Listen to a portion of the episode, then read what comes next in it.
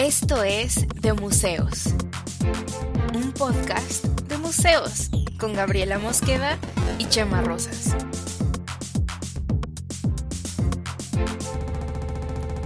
Bienvenidos. Hola. Sí, con el cam.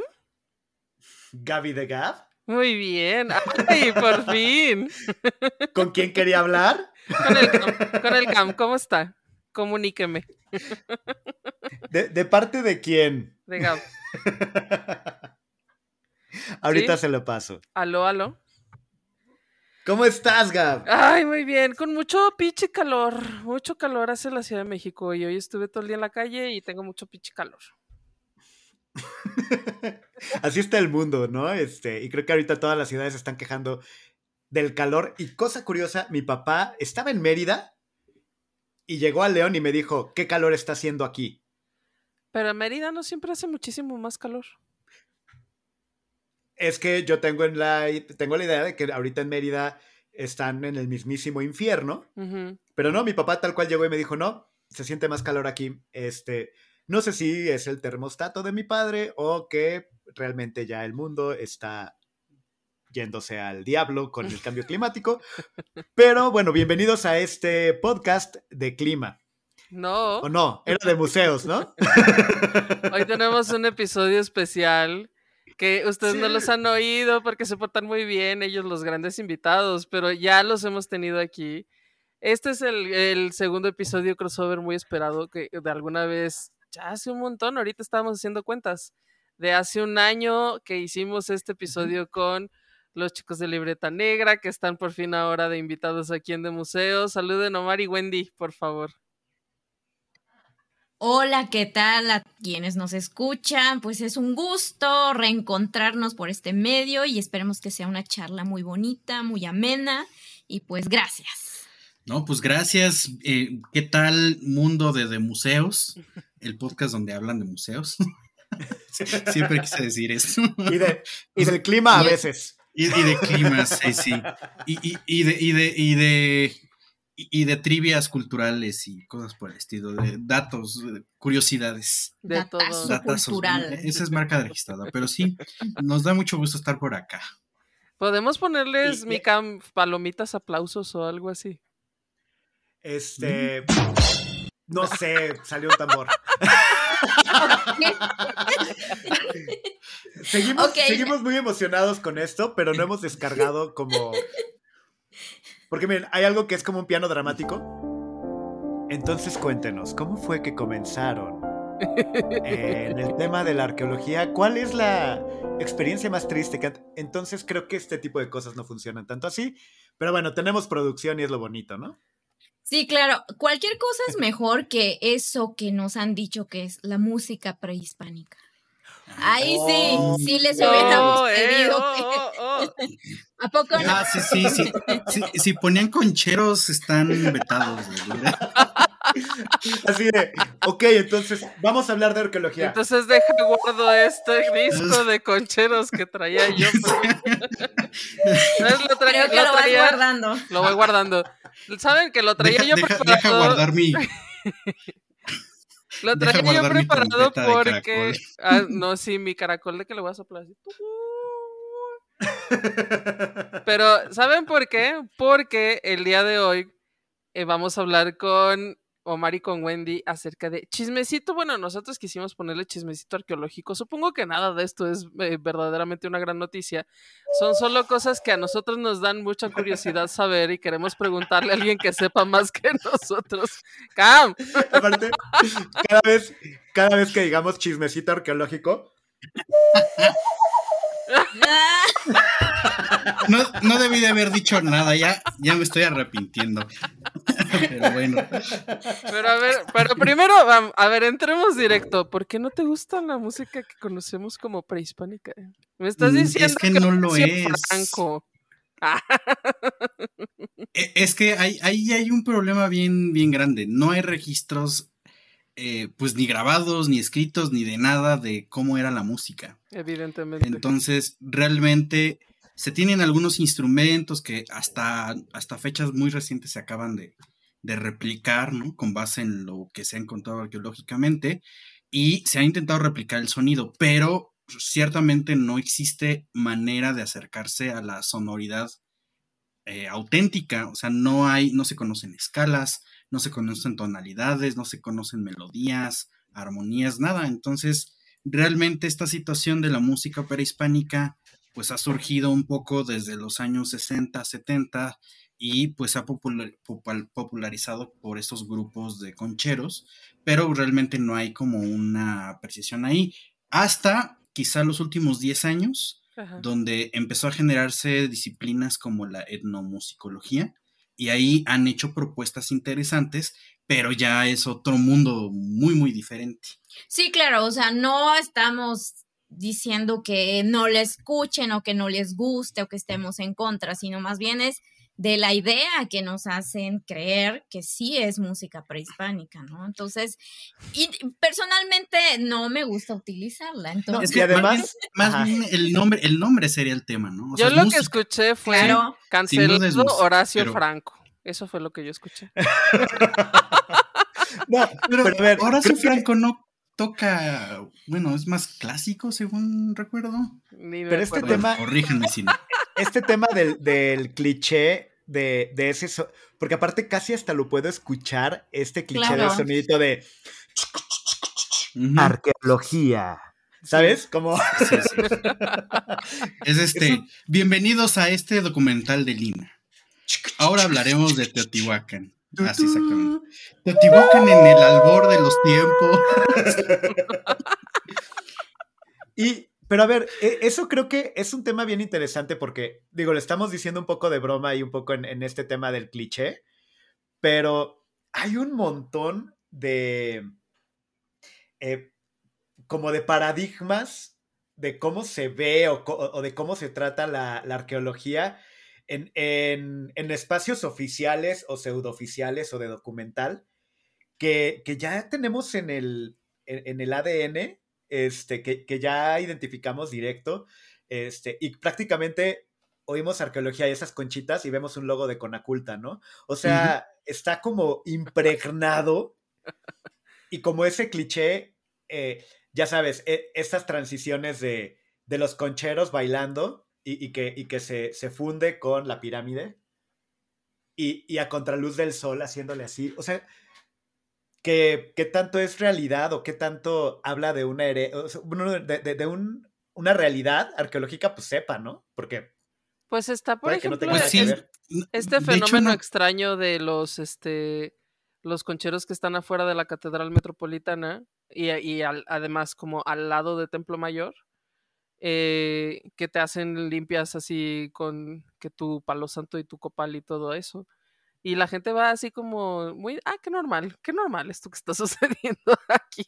Esas son de las primeras cosas que me llamaron la atención cuando llegué a vivir aquí. Eh. Claro, y es que también los medios de comunicación masiva pues también adoptan este modelo de lo que es la arqueología y ese pasado prehispánico. Muy romántico el asunto, ¿no? No tiene nada de malo, pero sí está alejado de la realidad a cómo se hace la arqueología hoy en día. Y es algo que hemos eh, mencionado cada vez que podemos en nuestro canal o en otros espacios como aquí, eh, donde pues se toca el tema. Y es importante porque aún en las escuelas, entramos con, muchos de estos estereotipos hacia cómo se hace la arqueología y cómo se ve un arqueólogo también, ¿no? Entonces, ahí hay, todavía muchos temas muy importantes de, de, hablar porque pues esto sí tiene un impacto.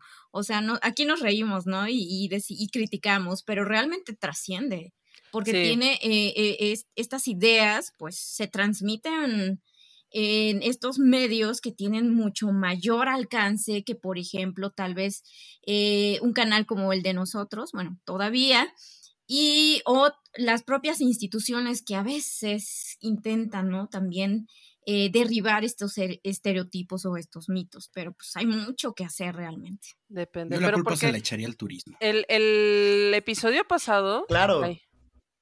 ¿Micam? Ah, perdón.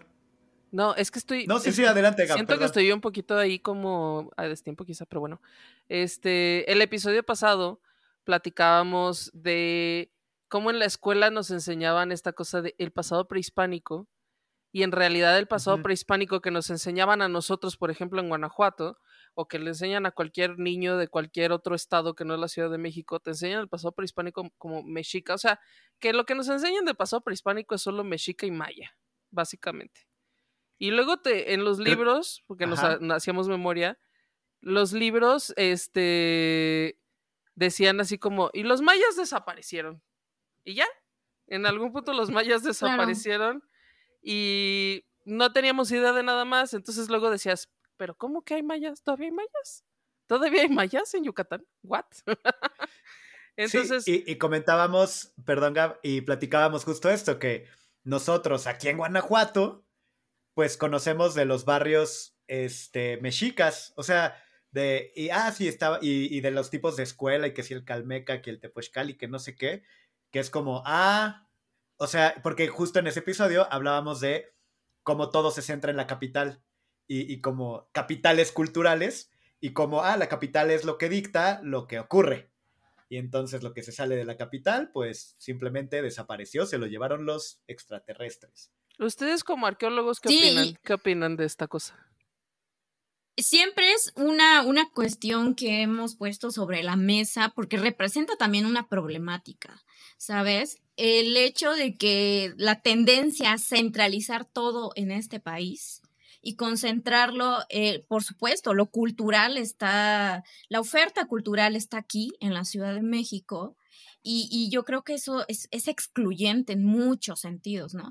Entonces, en el quehacer arqueológico, al día de hoy sigue esta tendencia. Entonces, hay, de hecho, eh, una asignación de presupuestos que también, aunque a veces cueste reconocerlo o creerlo, sigue también esta tendencia centralizada de darle mayor foco en todos los sentidos a proyectos que investigan sitios del centro de México.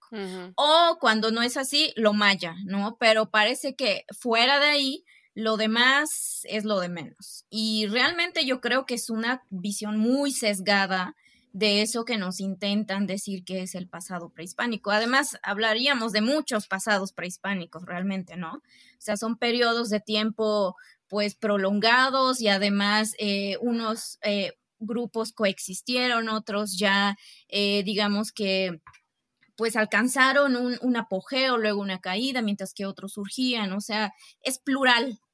Entonces yo creo que, y va relacionado con esto, y sí eh, son cosas con las que tenemos que eh, pensar y, hablarlo todo el tiempo, ¿no? Porque también eh, dentro del gremio, digamos, este, de especialistas, todavía hay resistencia en reconocer esto y que además es una problemática.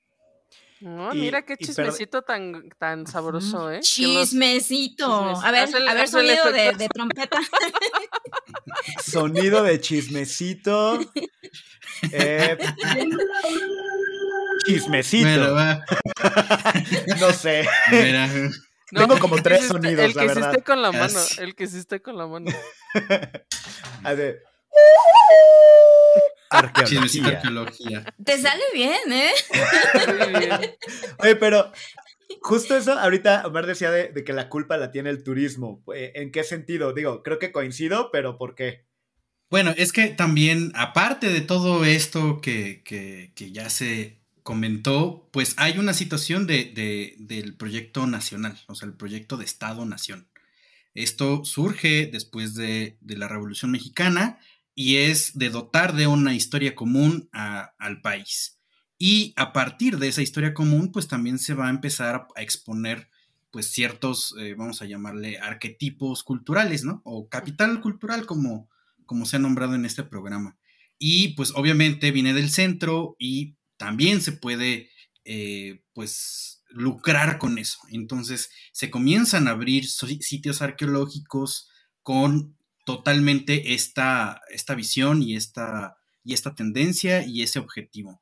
Y entonces uno de los primeros sitios arqueológicos que se abren al público en México y en el mundo, de hecho, es Teotihuacán. Y Teotihuacán pues hasta, hasta fechas muy recientes se tienen investigaciones ya mucho más formales, pero pues lo que, lo que se hacía era pues básicamente rellenar los huecos con la historia mexica. que es lo que tiene, o, eh, es, es, la historia que es mayormente fundamentada, porque existen las crónicas que dejaron los frailes españoles cuando ya estaban aquí en el virreinato temprano. Y pues lo que vamos a tener ahí es que pues todo, todo, todo justamente se llenó de los huecos de las, de las otras culturas, se llenó con esa explicación. Y el turismo tiende a homogeneizar los discursos. ¿Por qué? Porque empiezas a generar una imagen paralela de la imagen o de la realidad cultural y por lo tanto pues lo vas, lo vas a comenzar a vender y presentar de esa manera y pues empiezas a generalizar cosas y, eso se hace como una bola de nieve gigante y al final pues lo que vamos a tener es una industria turística en México que aparentemente es mucho más grande que la producción cultural del país y eso pues es como medio raro, ¿no? Porque al final eh, resulta que entra muchísimo dinero para las zonas arqueológicas eh, por parte de, de, la venta de este discurso y de esta imagen cultural, pero eh, la investigación nadie la pela, ¿no? Porque pues qué bonito se ve todo y mejor lo dejamos así. O sea, me estás diciendo, a ver, dos cosas, dos cosas a puntualizar de este chismecito. me estás diciendo que le debemos el mayor, la mayor parte del conocimiento prehispánico a los horribles frailes que todo mundo odia. en este caso particular, sí, pero no no cuando ya hablamos de arqueología moderna, es decir, de los años 70 en adelante.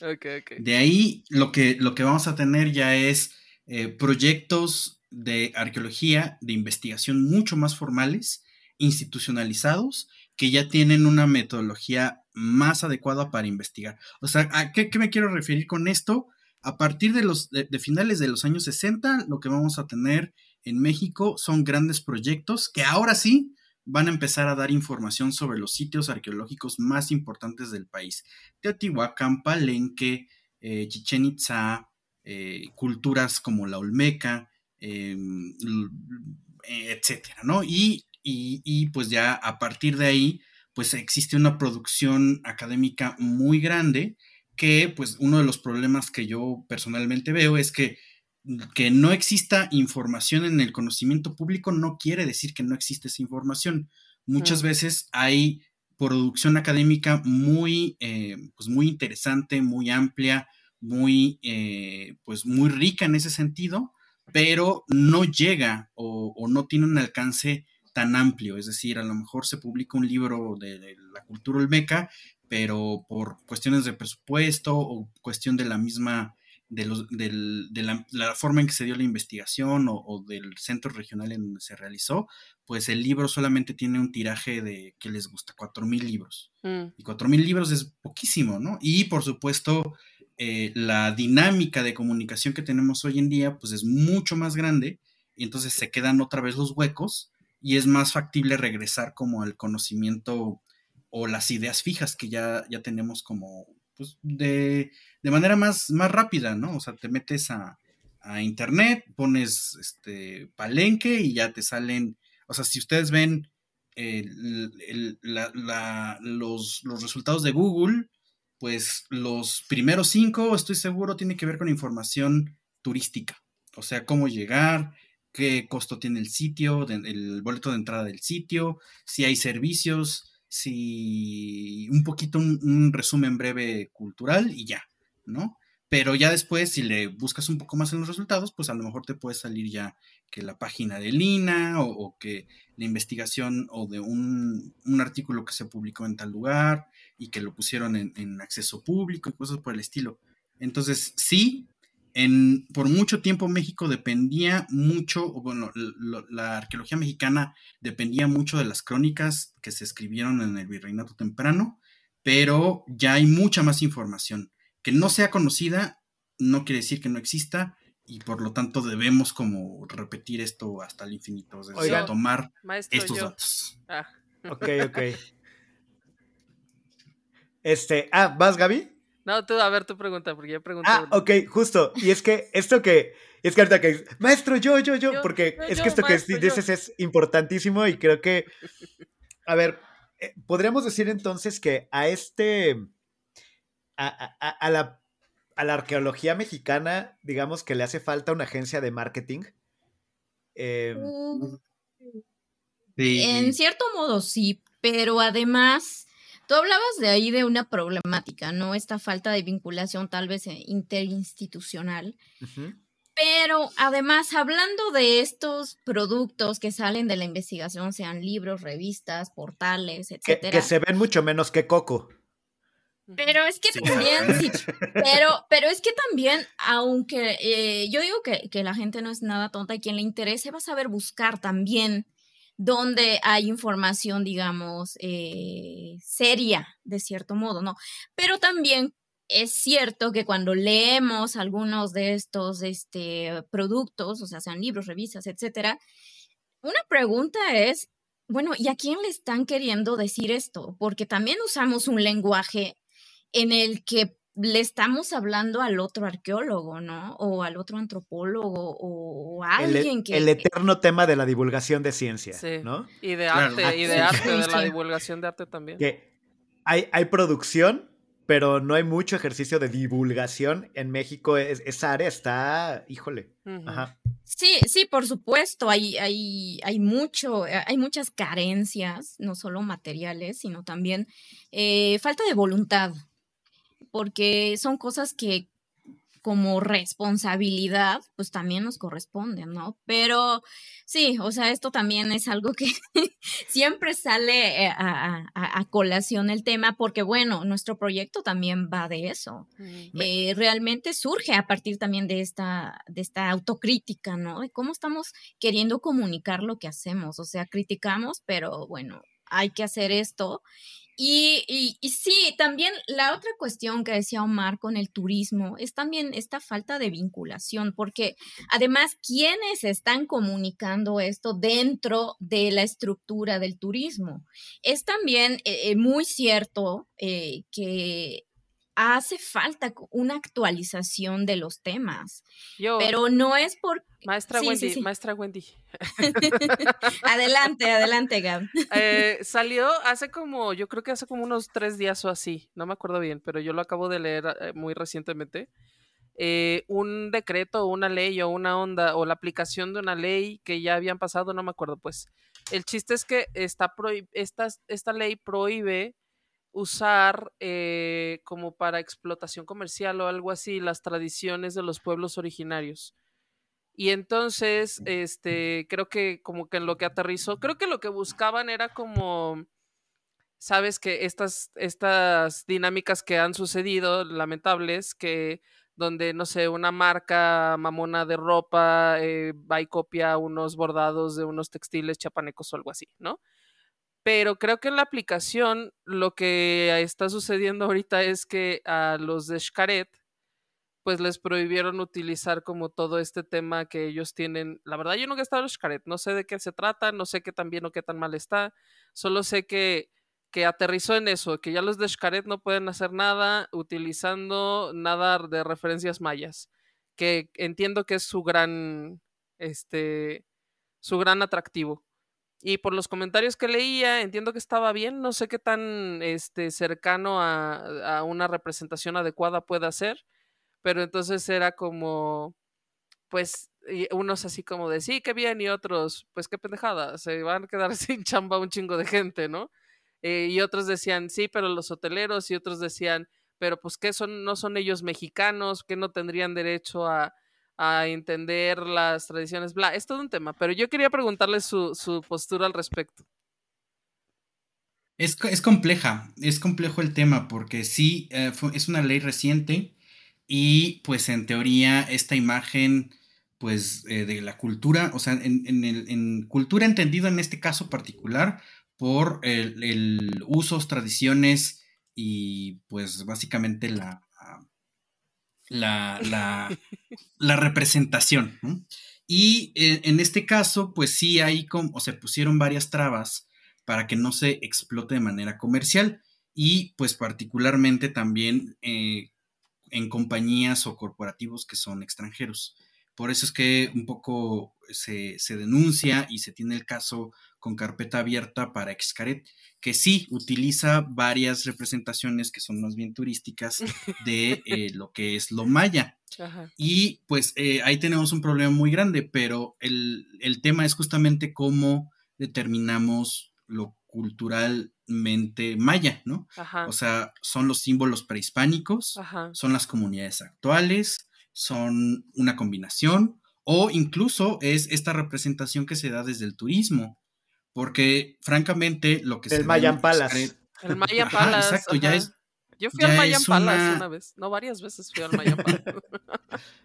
pues de, hecho, ahí va. O sea, es que hay diferentes, hay, diferentes este, ejemplos. México, el gobierno de México lo, lo, lo realizó en los pabellones que mandaba a las ferias internacionales mundiales eh, que se realizaron en varios años. México mandaba, incluso eh, uno de los más populares, 1885, mandó un pabellón con una arquitectura neoazteca. Y entonces a partir de ahí también empiezan como a explotarse estas, eh, estas como, como revivals del estilo arquitectónico o artístico o cosas por el estilo que cosas también del, simbología. del brutalismo pero mezclado con neoaztequismo, ¿no? En edificios se retoman, se retoman elementos y lo, se convierten en otra cosa. O sea, pueden agarrar un símbolo, pueden agarrar un elemento arquitectónico, pueden agarrar una base, pueden, eh, pues, como recombinar signos. Incluso es muy curioso ver ese, esos pabellones que, que mandaba el gobierno, porque en realidad ni siquiera es una sola cultura. O sea, como que los arquitectos en este caso agarraban, decían, ah, mira, esto se ve bonito de lo mexica, esto de lo maya también se ve padre, y hacían un mashup y entonces eso es lo que mandaban. Y sigue pasando, de hecho, eh, si vemos la producción pues artística y ahora que está pues ya creciente cada vez más pues la, los soportes digitales o lo que es la técnicamente la industria de videojuegos o de, de, industrias creativas de medios audiovisuales, pues vamos a ver que en series, películas, en videojuegos, se retoman un chorro de este tipo de cosas y no es algo uniforme, no es así como eh, toman todo lo mexica, todo lo maya, todo lo mixteco, todo lo zapoteca. Pensando como. Siempre es como una recombinación. Pensando en tu playera, en esta, en, en ¿cómo se llama? Wakanda. En, que se supone que es Atlantis, pero es medio maya, pero es medio azteca, pero eh, no sé, pero es mitológico. En África pero es en África. Ese es un ejemplo muy bueno, sí, es, efectivamente ese es un ejemplo bastante bueno. Y pues en este caso, eh, pues... Para quienes nos están escuchando, perdón, porque es podcast, ah, este, quienes no estén viendo el video, Omar trae una playera de Marvel eh, y por eso es la referencia. Exactamente. Es un, es un ejemplo muy bueno porque ahí eh, me parece que se hizo un trabajo de investigación para, para hacer esta representación, ¿no? Y explícitamente sí se dice, recombinamos como muchas cosas. Entonces, eh, creo que ahí hay un camino que podría diferenciar justamente lo que hace Xcaret con ese nivel de explotación y otras cosas que se podrían producir incluso desde otra corriente o desde otra visión. Y pues también el gobierno mexicano lo hace, digo, finalmente la industria turística está basada en eso. O sea, es que también hay que ser muy realistas y, y empezar a considerar muchas aristas y, ser muy sinceros con nosotros mismos, o sea, nosotros mismos como, como ciudadanía mexicana y como gente que está en puestos directivos, de que, o sea, ¿por qué dejas pasar unas cosas y otras no? Exacto. es más bien faltaría...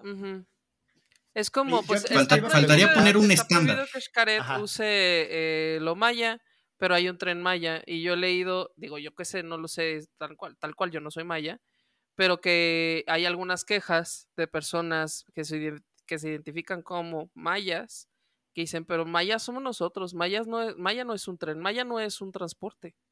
O sea, como porque estás utilizando esta, esta referencia para hablar de mí. Y, por otro lado, eh, y perdón, quisiera poner en la mesa porque, de las aristas que comentaba Omar ahorita, como de estas, eh, también poner en la mesa, ok, entiendo por ese lado que, no está bien. Y por otro lado es como, ok, eh, somos un país tan diverso, con tantas cosas que si vas a llevar algo a una feria en un stand de 3 por 2 metros, eh, necesariamente va a ser algún tipo de amalgama eh, y que creo que todas las culturas y las naciones del mundo lo terminan haciendo. Vaya, nosotros tenemos una idea de los vikingos. y tenemos una noción. Y es como mi. como mi... trenzas. es como que como mi idea del pueblo galo solo viene de Asterix y Obelix. mi, mi, punto es, podríamos, ah, justo, o sea, desde la, desde la ignorancia, sí tenemos una, una pero tenemos una representación que es una amalgama que nos habla, pues justo de eso, una representación que, que nos hace referencia a algo que por supuesto que es mucho más complejo, pero que nadie se va a detener a la complejidad y a las aristas de absolutamente todo. Entonces, también, ¿qué tan malo es tener una amalgama de lo prehispánico. Pero bueno, ¿y quién, va a ser el fiscalizador de la cultura? No sé. También eso me parece un poco ¿eh? problemático, ¿no? O sea, ¿quién va a estar fiscalizando la cultura y las manifestaciones de la cultura? ¿Y quién va a decir esto sí y esto no con qué autoridad, ¿no? O sea, el, gobierno mexicano, pero pues si el gobierno mexicano hizo una caricatura de las culturas prehispánicas, o sea, me parece un poco pues problemático. Naruto es una caricatura de la cultura ninja en Japón, o sea, y de los samuráis y cosas así. Eh, vaya, a lo que voy es eh, que este tipo de... Sí, y, bueno, y aquí igual corríjanme, pero tal cual es la duda que tengo. Si la cultura también está viva y estamos como resignificando tantas cosas, eh, también generar una iconografía que es una mezcla, pero que sí, que es pragmática para dar a entender algo de lo que se vive o de lo que existe aquí, y que si vienes te darás cuenta que es un mundo mucho más grande, eh, ¿qué tan problemático es? Y realmente es pregunta, porque sé que debe ser problemático. Sí, Pero es pregunta de por dónde. Ajá. Sí, claro, claro que es problemático porque si bien tú dices, no, es una forma de representar eh, esta diversidad, pero en realidad yo creo que eso es lo que está fallando, no se comunica esa diversidad, es todo lo contrario. O sea, la idea que se vende es un país homogéneo con un glorioso pasado prehispánico y que hay que vanagloriar, pero entonces, ¿qué pasa con los descendientes que son eh, directos, ¿no? De estos pueblos también. O sea, eh, eh, engrandecemos el, lo maya, pero lo maya prehispánico además. Y además es nada más cierto periodo también dentro de, lo maya prehispánico, ¿no? ¿Y qué pasa con los mayas actuales? el, el proyecto del tren Maya está pensado turísticamente para mostrar al mundo la grandeza de los mayas del clásico. Y además, dentro de los mayas del clásico, solo cierta parte de la población, que fue la élite. Por eso los monumentos, por eso lo que se muestra en los museos, etcétera, ¿no? Entonces yo creo que está fallando, hay muchas barreras en la comunicación de esta amalgama, de estas diversidades. Y qué bueno que trajiste esa palabra a, a la charla, porque la arqueología tiene ese potencial de mostrar las diversidades humanas, un tema que nos ha traído muchas problemáticas de intolerancia hacia las diversidades en pleno siglo XXI. Entonces, yo creo que el quehacer arqueológico eh, eh, en el caso de México y de otros países tienen este, este potencial, ¿sabes?, de impacto social pero pues la verdad es que nos dejan a veces muchas trabas en el camino. O sea, eh, las instituciones, el propio gobierno, hay una cuestión de recursos, hay una cuestión también de, discursos, el uso político que se le, que se le tiene que dar. Entonces, eh, pues el camino no es fácil, pero bueno, nosotros vamos a insistir en el tema porque como bien dijiste, es problemático. Sí, creo que, creo que aquí la clave sería no llegar a la estereotipación de, un grupo cultural. O sea, cuando se convierte en un estereotipo y particularmente en un estereotipo turístico, pues ya, ya, ya empezamos mal. Entonces, que se trabaje, que se investigue y que se muestre esta diversidad ya sería un paso inicial. La forma en que se tiene que hacer, en, además hablando particularmente comunidades eh, presentes, porque lo decíamos al inicio, ¿no? ¿A poco los mayas todavía existen? Y sí, y eso viene de un estereotipo, que los mayas desaparecieron. Pues lo que te hacían en la Pero pues Ajá, es lo que es lo que justo este proyecto de nación con una historia común y que además se ha proyectado por 10 a partir del turismo, pues genera a tal grado que cuando dicen, ah, pues eh, esa persona es maya, dicen, no, pues no puede ser, ¿no? Ni, o, esa persona es, eh, también lo, vi, lo he visto, lo hemos visto, es, esa persona es indígena, no, pues ¿cómo va a ser indígena? No, no tiene rasgos, ¿no? Y, ese es otro estereotipo, en realidad, de lo que se está hablando es una racialización de las personas. Por ejemplo, pero pues no necesariamente ahí. Un grupo cultural tiene que ver con tradiciones, con ideologías, con muchas cosas más allá del, de, la, de la fisionomía. Estamos teniendo un poquito de tema con Gaby, ¿verdad? Sí. Por andar hablando mal. Por andar hablando mal de... Sí, y estarle echando la culpa a los demás. Sí, en esta parte ya se trabó. Sí, se me hace que le dijeron, no, ya. Se quedó censurada. Oigan, pero en lo que, en lo que regresa Gaby, y este, y también para no cortar, eh, y, si quiere después Gaby enterarse de esto, pues que oiga el, este pedazo del podcast.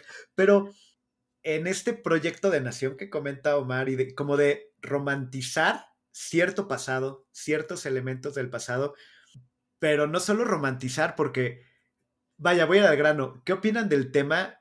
Apropiarse, por ejemplo, del tema de la noche victoriosa, del árbol de la noche triste, y vamos a cambiarle el nombre. O sea, ese tipo de movimientos de, de un discurso de romantización de un momento específico centrado en la capital y de resignificarlo con una con un interés específico de Proyecto Nación, estoy haciendo comillas con los dedos. Eh, ¿Qué opinan de ese tipo de situaciones?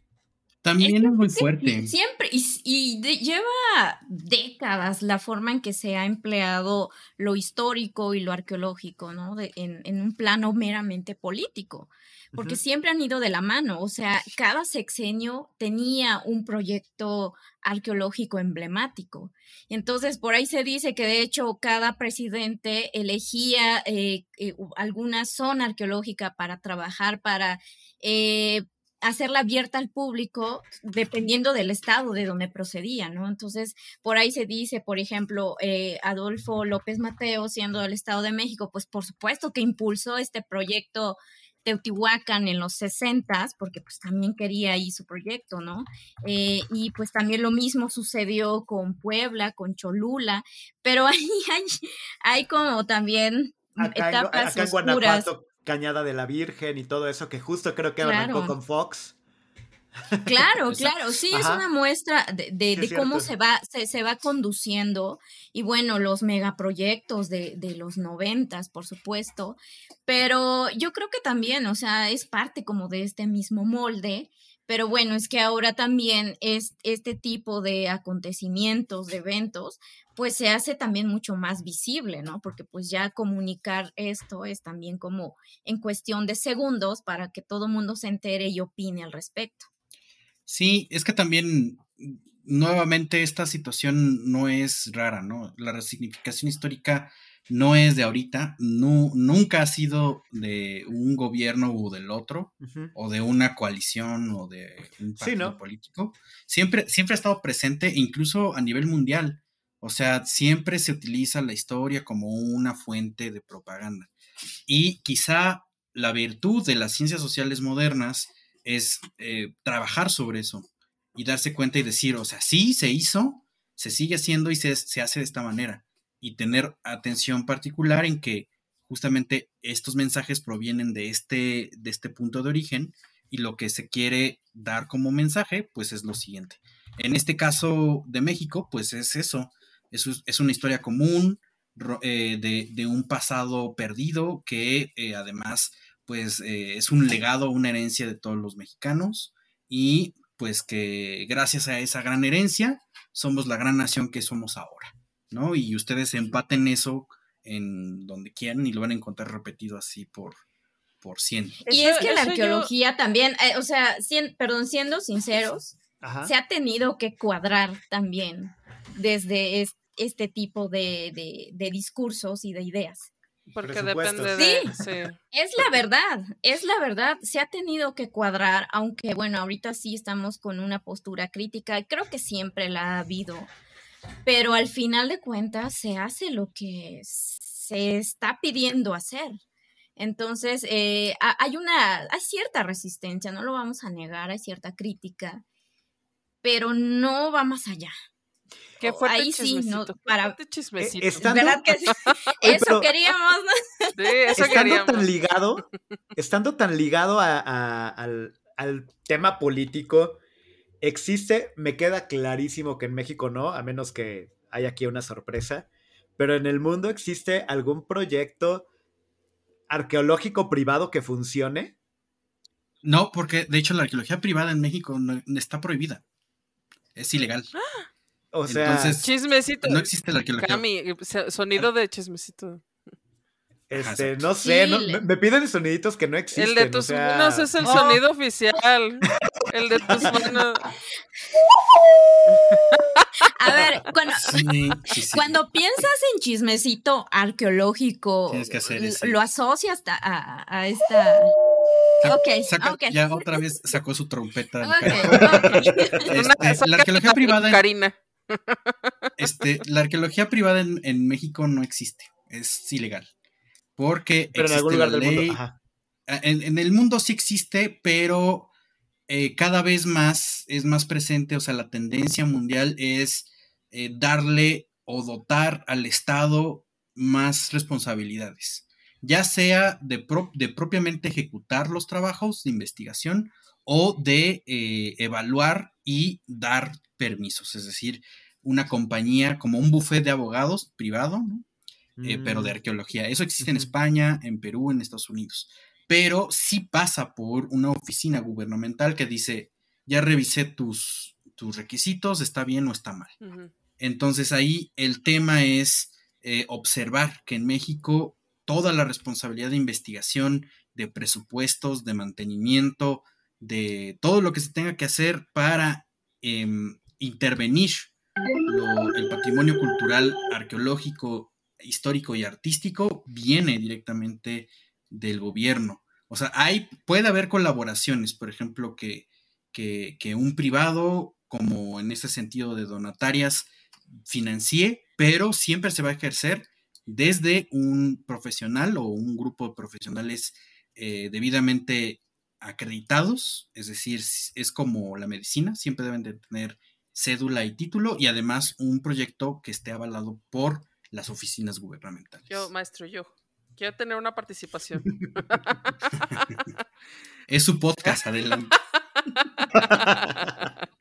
Este, estaba yo en algún punto escuchando eh, un audiolibro, pero bueno, eh, iba un poco esta cosa de la, esta idea del, del Estado-Nación mexicano no existía, no, no existía porque pues no habían tenido la necesidad hasta después de la revolución, porque pues como había, se habían matado todos entre todos y las regiones eran tan diferentes y las problemáticas eran como tan regionales, porque pues justo era bastante complicated, em, fue un poco culpa de, un poco culpa, un poco promovido por José Vasconcelos en gran parte, eh, que en, en, una época fue secretario de Educación o ministro de Educación, no sé cuál era el cargo porque era un nombre antiguo, este, de instrucción, ministro de instrucción, alguna cosa así.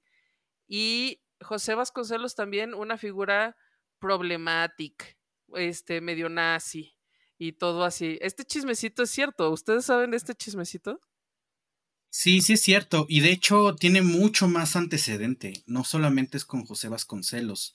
Eh, de hecho, podríamos identificar el tema, pues un poco cuando, cuando, cuando se, cuando el, proyecto liberal de nación eh, es, es, el ganador, ¿no? En esta, en este conflicto del Segundo Imperio y se restaura la, bueno, la, República restaurada. O sea, y el, liberal, liberal era Benito Juárez, conservador era Maximiliano. Bueno, entre el grupo y, Benito y el grupo de Benito Juárez, porque Maximiliano le salió más liberal de lo que ellos pensaban. Por eso lo trajeron. Y luego, pero, eh, otro chismecito, pero aparte, ¿no? Que Benito Juárez renegaba de ser este pueblo indígena y que Maximiliano en realidad los quería más a los pueblos indígenas.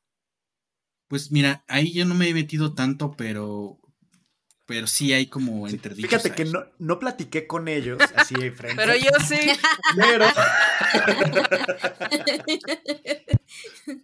No venía preparado, pero este, no, no, no, sí. Eh, justamente cuando, en este periodo de la República restaurada, con el proyecto liberal, ¿no? Recuerden que finalmente ahí también se proponía eh, hacer una, o se hizo más bien una, una constitución nueva, la del 57, 1857. Y era una, eh, una constitución muy progresista, que al final se echó para atrás. Y pues finalmente con el golpe de Estado Porfirio Díaz, pues se, se, tuvo varios cambios. Pero lo que sí quedó de ese proyecto es el proyecto de Historia Nacional, que fue eh, pues encabezado por, en ese momento por Vicente Rivac Palacio, que eh, pues es el, no, no, es el autor total, pero sí es el, el, la mano detrás o la, o la mano que mece la cuna de esta gran enciclopedia histórica que se estaba programando, que no se termina, pero es la de México a través de los siglos y con esta, ah, con oh. esta, con esta enciclopedia histórica se pone un punto de origen de la nación que inicia en la época prehispánica y pues que va pasando como lo vemos en la historia de, en, las materias de historia de México en educación básica, media y media superior. O sea, época prehispánica, luego conquista, luego la colonia, virreinato, independencia y pues México moderno, ¿no? Porque ya es, en ese momento pues ya, era, ya eran ellos, ¿no? Entonces ese proyecto era el que coronaba. Posteriormente, esa misma línea se retoma justamente ya en, el momento de posrevolución. José Vasconcelos sí es el representante y el encargado de mandar y de homogeneizar eh, el sentido cultural e histórico social de México. Digo, no por nada, eh, de ahí se toma pues esta situación o, o, va casi casi en paralelo la de la, la, raza cósmica, ¿no? Que, que, incluso este, pues influye mucho el espíritu universitario de la UNAM, ¿no? Por mi raza hablar al espíritu. Y eh, pues es esta situación del el mestizaje. O sea, detrás de todo eso y detrás de todos los personajes que estamos hablando, eh, la idea fundamental es el mestizaje. Y este mestizaje, pues está, es en el que está basado, pues también la situación de las culturas mesoamericanas, de, un origen común y que después nos combinamos con no sé quién y entonces somos una raza de bronce porque finalmente somos la combinación y amalgama de muchas otras cosas de todo el mundo.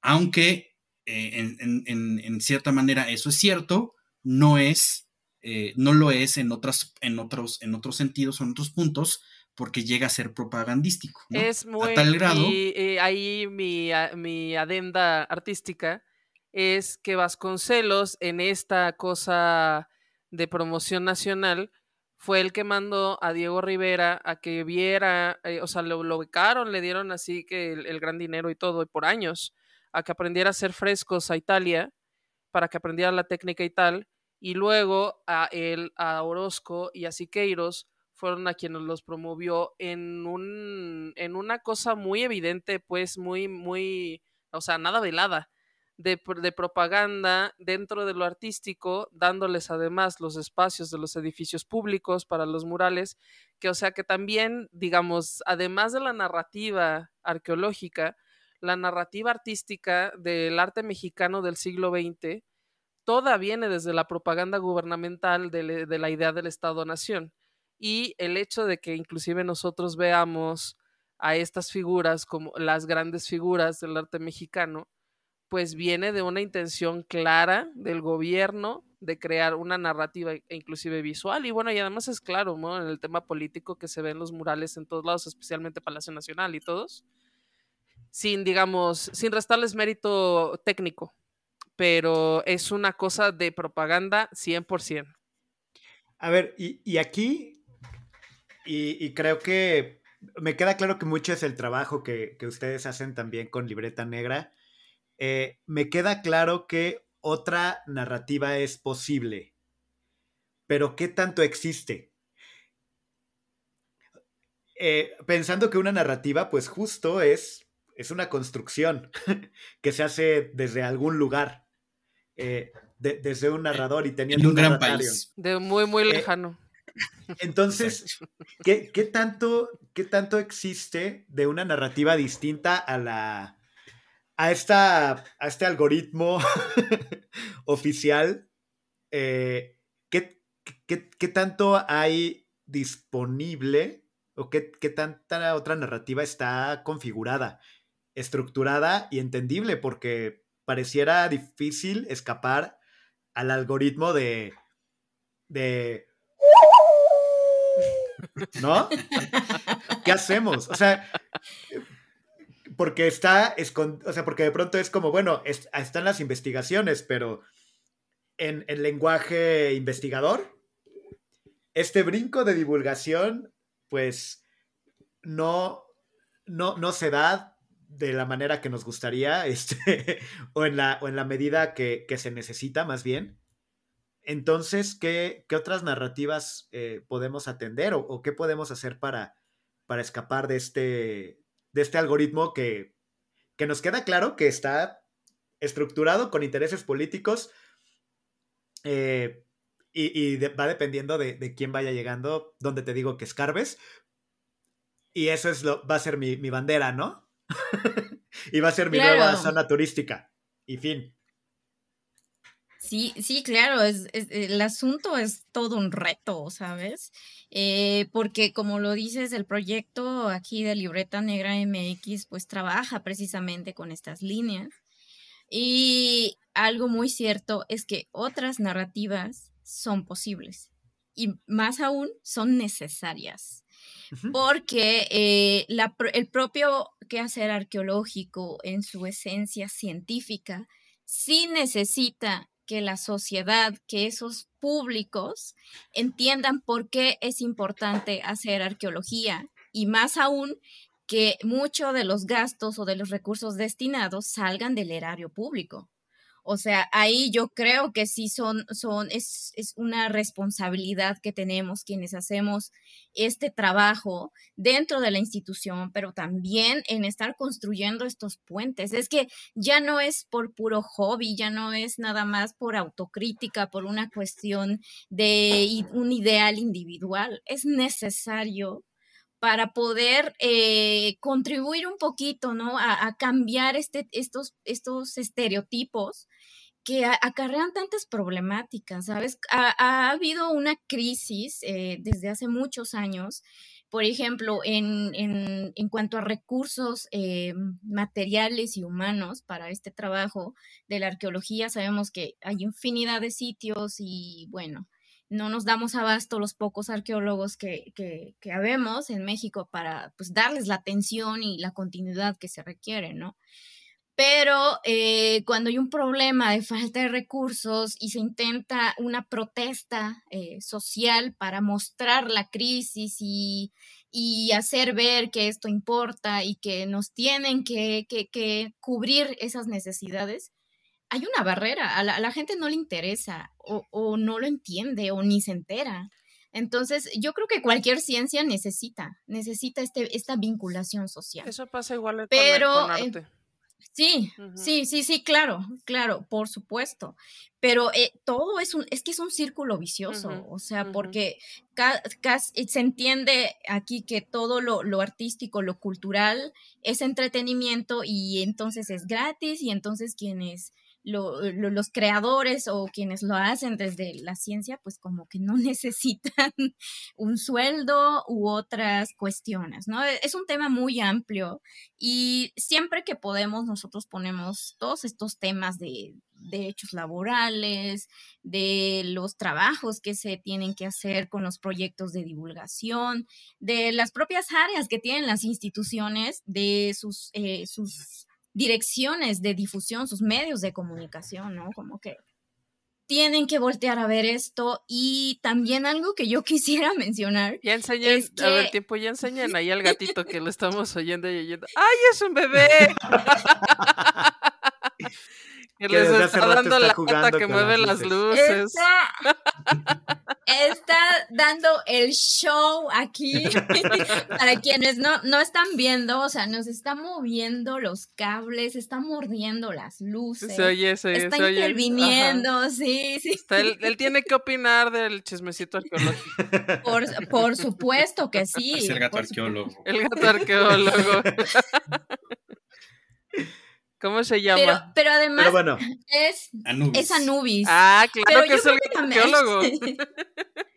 claro. Obvio, ¿no? ¿Qué otro nombre iba a tener? Pero, eh, eh, y además es, es algo también muy común, ¿no? El hecho de que en estos espacios que se transmiten en, en podcast, en YouTube, pues enseña el, el, como que el espacio cotidiano de, de, de, quienes hacemos y creamos estos contenidos. Y, y, y hablando de eso, esta cuestión de, de, lo digital son herramientas que nos pueden favorecer muchísimo en este trabajo, ¿no? Y es algo que también desde las instituciones hay un largo camino que recorrer para hacer, sacarle toda la ventaja que significa, porque pues representan muchos, eh, para mucha gente son sus medios de información. Entonces, pues ahí están los espacios. Yo creo que eh, son una magnífica herramienta y pues por eso nosotros le entramos a lo que salga y nos adaptamos. Oigan, en, ese sentido está bien interesante porque, vaya, la, comunicación a partir de las redes y, de la gran explosión que ha habido de producción de contenido desde casas y producción individual de contenido, pues ha sido una gran, gran ventana, como lo acabas de comentar. Pero también ese rato Omar decía que hacer arqueología privada es eh, ilegal. Eh, la divulgación y el contenido tiene algún tipo de, candado. Es decir, ustedes como libreta negra y como proyecto, no solo candados que, hayan, que puedan estar experimentando, sino supongo que retos específicos, ¿no? Sí, eh, existe ahí un, tema.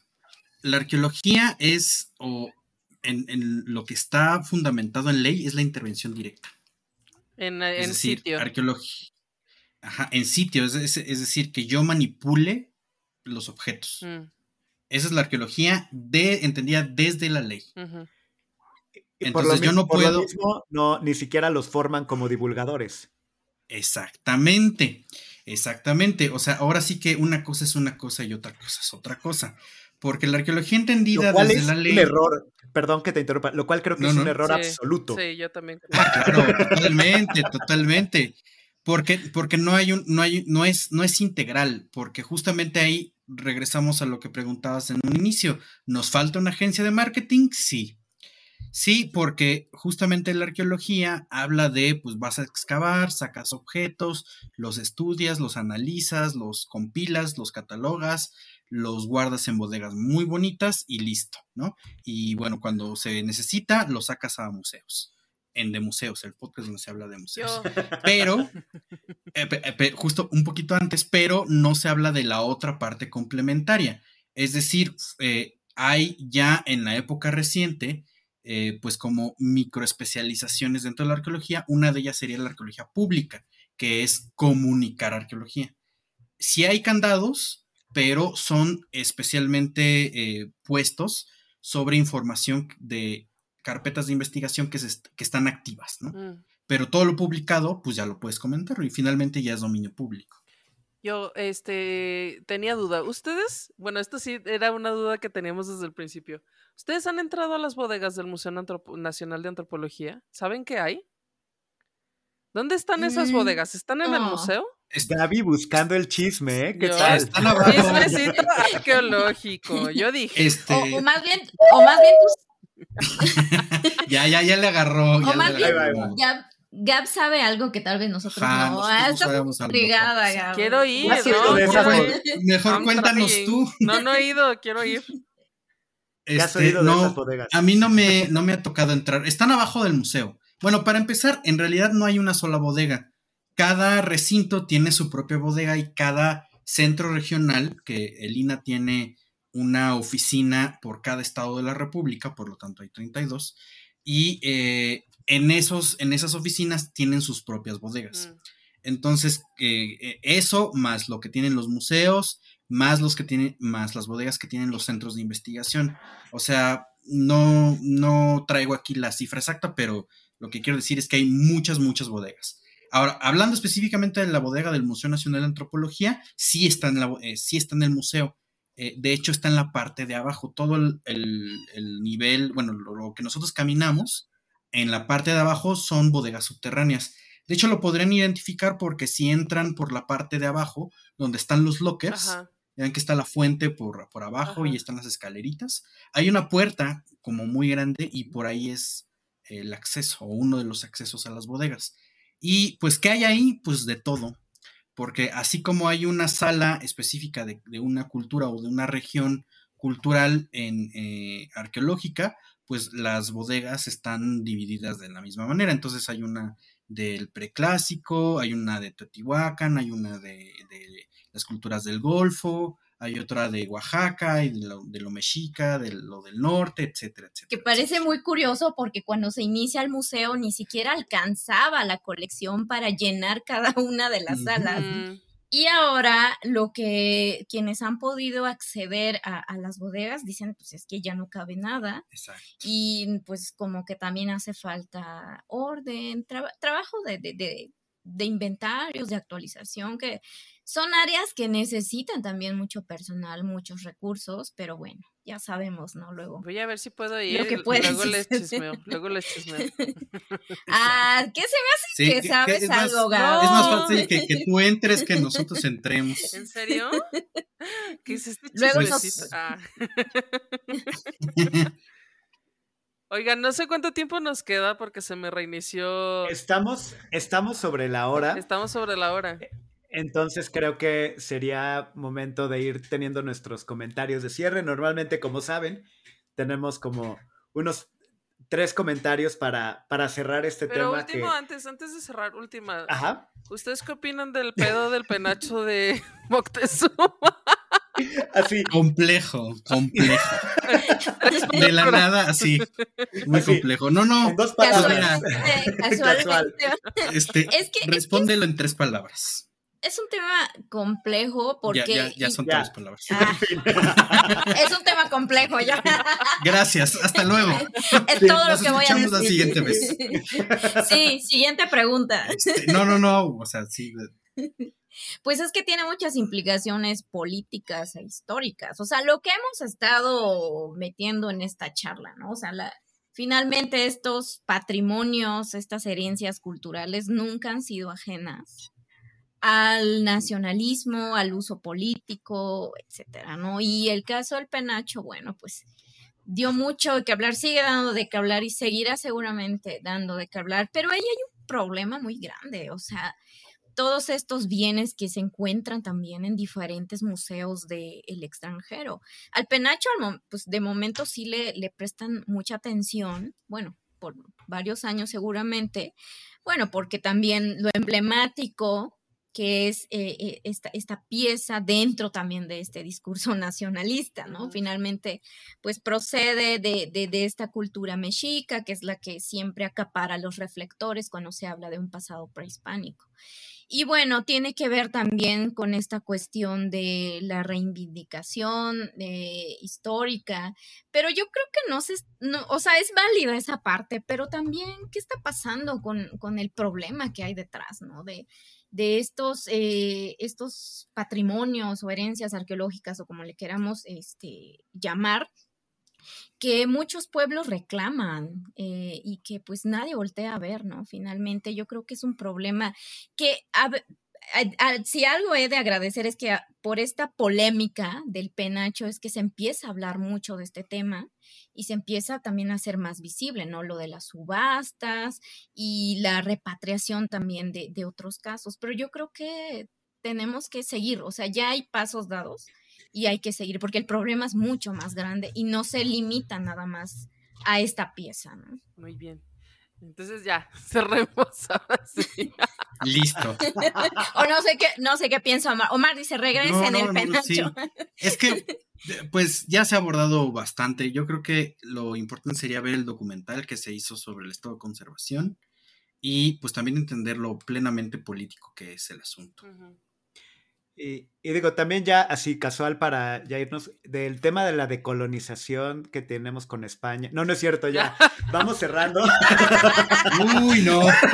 Así. Volumen, volumen 2 de, programa. Sí, creo que ya vamos cerrando. Este, normalmente, como saben, cerramos con tres, eh, pues tres puntos con los que, nos gustaría como sintetizar eh, esto que estuvimos platicando, que creo que estuvimos un poco con digresiones, pero bastante interesantes y todas alrededor de este tema. Entonces, ¿cuáles serían estos tres puntos eh, que, nos podríamos llevar de, esta plática respecto al chismecito arqueológico? que no se dejen apantallar. Este, la, la, normalmente hay mucho más que ver o mucho más que entender y los temas son mucho más complejos de lo que parecen, ¿no? Principalmente si viene desde una explicación turística o también de, mm, pues de, una sola historia, ¿no? Ahí, de hecho, por ahí hay una, un libro, ¿no? De Chimamanda Gossi, lo, lo, propone, ¿no? Que hay que tener cuidado con una historia única, porque siempre hay algo detrás. Y pues creo que eso, eso sería, eh, pues lo principal y lo demás es consecutivo a a lo que hemos estado platicando. La arqueología nunca ha sido objetiva, siempre ha estado muy cercana al poder político y a la justificación política, hasta justamente eh, pues la arqueología o su eh, concentración o su, su, consolidación como arqueología moderna. Estamos hablando de los años 80 en adelante. O sea, ciertamente es una disciplina de estudio muy reciente, que ha dado propuestas mucho más eh, eh, enfocadas a la diversidad con estos discursos que sí existen, pero que siguen teniendo pues un, foco de atención muy, muy pequeño. Entonces creo que eso sería lo más importante. Pues sí, no se dejen apantallar, pero ahí hay un libro que se llama Arqueólogos de Pantalla. Exacto. Búsquenlo, está muy interesante. Arqueólogos de Pantalla. Así es, de Alberto López Guario que precisamente aborda ¿no? todos estos estereotipos sobre los arqueólogos y cómo son representados en la pantalla. Mm. Así que... Indiana eh, Jones. Ahí, eh, exactamente, y bueno, eh, ahí yo también concuerdo con este punto de hay que preguntarnos por qué la arqueología nos muestra estas zonas arqueológicas o los museos, este pasado prehispánico como lo muestra, porque en las escuelas nos hablan de una cultura madre, de un colapso maya, ¿por qué? ¿Y por qué eso no ha cambiado? Y si de verdad fue así. Yo creo que son puntos este, que ahorita podemos pues poner sobre la mesa y bueno, ni qué decir de estos medios que son las redes sociales, que yo creo que se pueden prestar, ¿no? Ahí para el debate que ahorita es muy importante y pues empezar a, a, cuestionar estos discursos y bueno, es cierto, podemos romper corazones, como nos han dicho, porque pues sí, muchas veces lo que vemos no es necesariamente lo que fue en alguna realidad en algún momento, pero bueno, hay que preguntarnos por qué, por qué nos están mostrando las cosas como las muestran. Entonces, pues nada, entonces muchas gracias por invitarnos al chismecito. Quedaron muchos chismecitos por hablar, entonces, este, pues ahí cualquier cosa, pues también por ahí andamos en Libreta Negra MX. Yo, yo justo quería aprovechar como este tercer punto de algún modo, eh, comentar, vayan y revisen y visiten el trabajo que están haciendo eh, en Libreta Negra. Síganlos en sus redes que ahorita nos van a pasar todo, que creo que todo es como Libreta Negra MX, eh, pero una forma de romper este, este algoritmo de una narrativa eh, única y específica, pues es justo pues escucharlos a ustedes y, y, proyectos como, como los que ustedes están trabajando, ¿no? Sí, muchas gracias. Pues bueno, nos encuentran o bueno, más bien nosotros decimos que, uno no encuentra a Libreta Negra MX. Libreta Negra MX los encuentra a ustedes. Estamos en todos lados. Estamos en, estamos en Twitter, en Facebook, en Instagram, en TikTok y por supuesto todo el contenido en YouTube, Spotify, iBox, Apple Podcast, Amazon Music y iHeartRadio. Entonces, para quien le guste el podcast en audio, para quien le guste los videos, para quien le gusten las publicaciones en redes sociales, ahí estamos. Y bueno, pues ya si les gusta y les es útil el contenido, pues nos pueden apoyar también, ¿verdad? Porque pues tenemos gastos y demás. Eh, eh, vía PayPal, Coffee y Patreon, donde además pueden encontrar contenido exclusivo. Muy bien. Ay, ah. su lista. Yo, yo siempre estoy tratando de hacer mi lista más corta y ustedes tienen la lista muy amplia. Muy bien, muy bien, muy bien. Pues es que andamos en todos lados y efectivamente tenemos michis que requieren croquetas. Exactamente. Hay que, como lo vieron ahora. Como lo vieron y lo hay Bebés, hay bebés que, que, tienen la mala costumbre de comer, entonces. Y el dinero es se agradece cualquier apoyo. Dinero.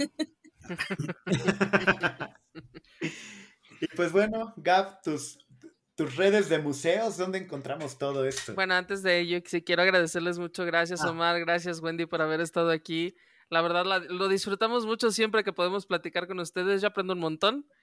Entonces, este, bueno, eso. Gracias a ustedes. Eh, a de museos nos encuentran en todos lados, en todos lados, como de museos, eh, arroba de museos o arroba de museos MX, en todo, en Twitter, en Facebook, en la web, en este TikTok, en Instagram, en Spotify, en YouTube, así, en todos lados. Ahí estamos también. Sí, muchas gracias, Gaby. A mí me encuentran eh, como Don Camisa o Don Camisa-Edu. Y pues nada, muchísimas gracias. Estuvo riquísima la plática y pues nos vemos en la que sigue. Que estén muy bien. Bye. Esto fue De Museos podcast de museos con Gabriela Mosqueda y Chama Rosas.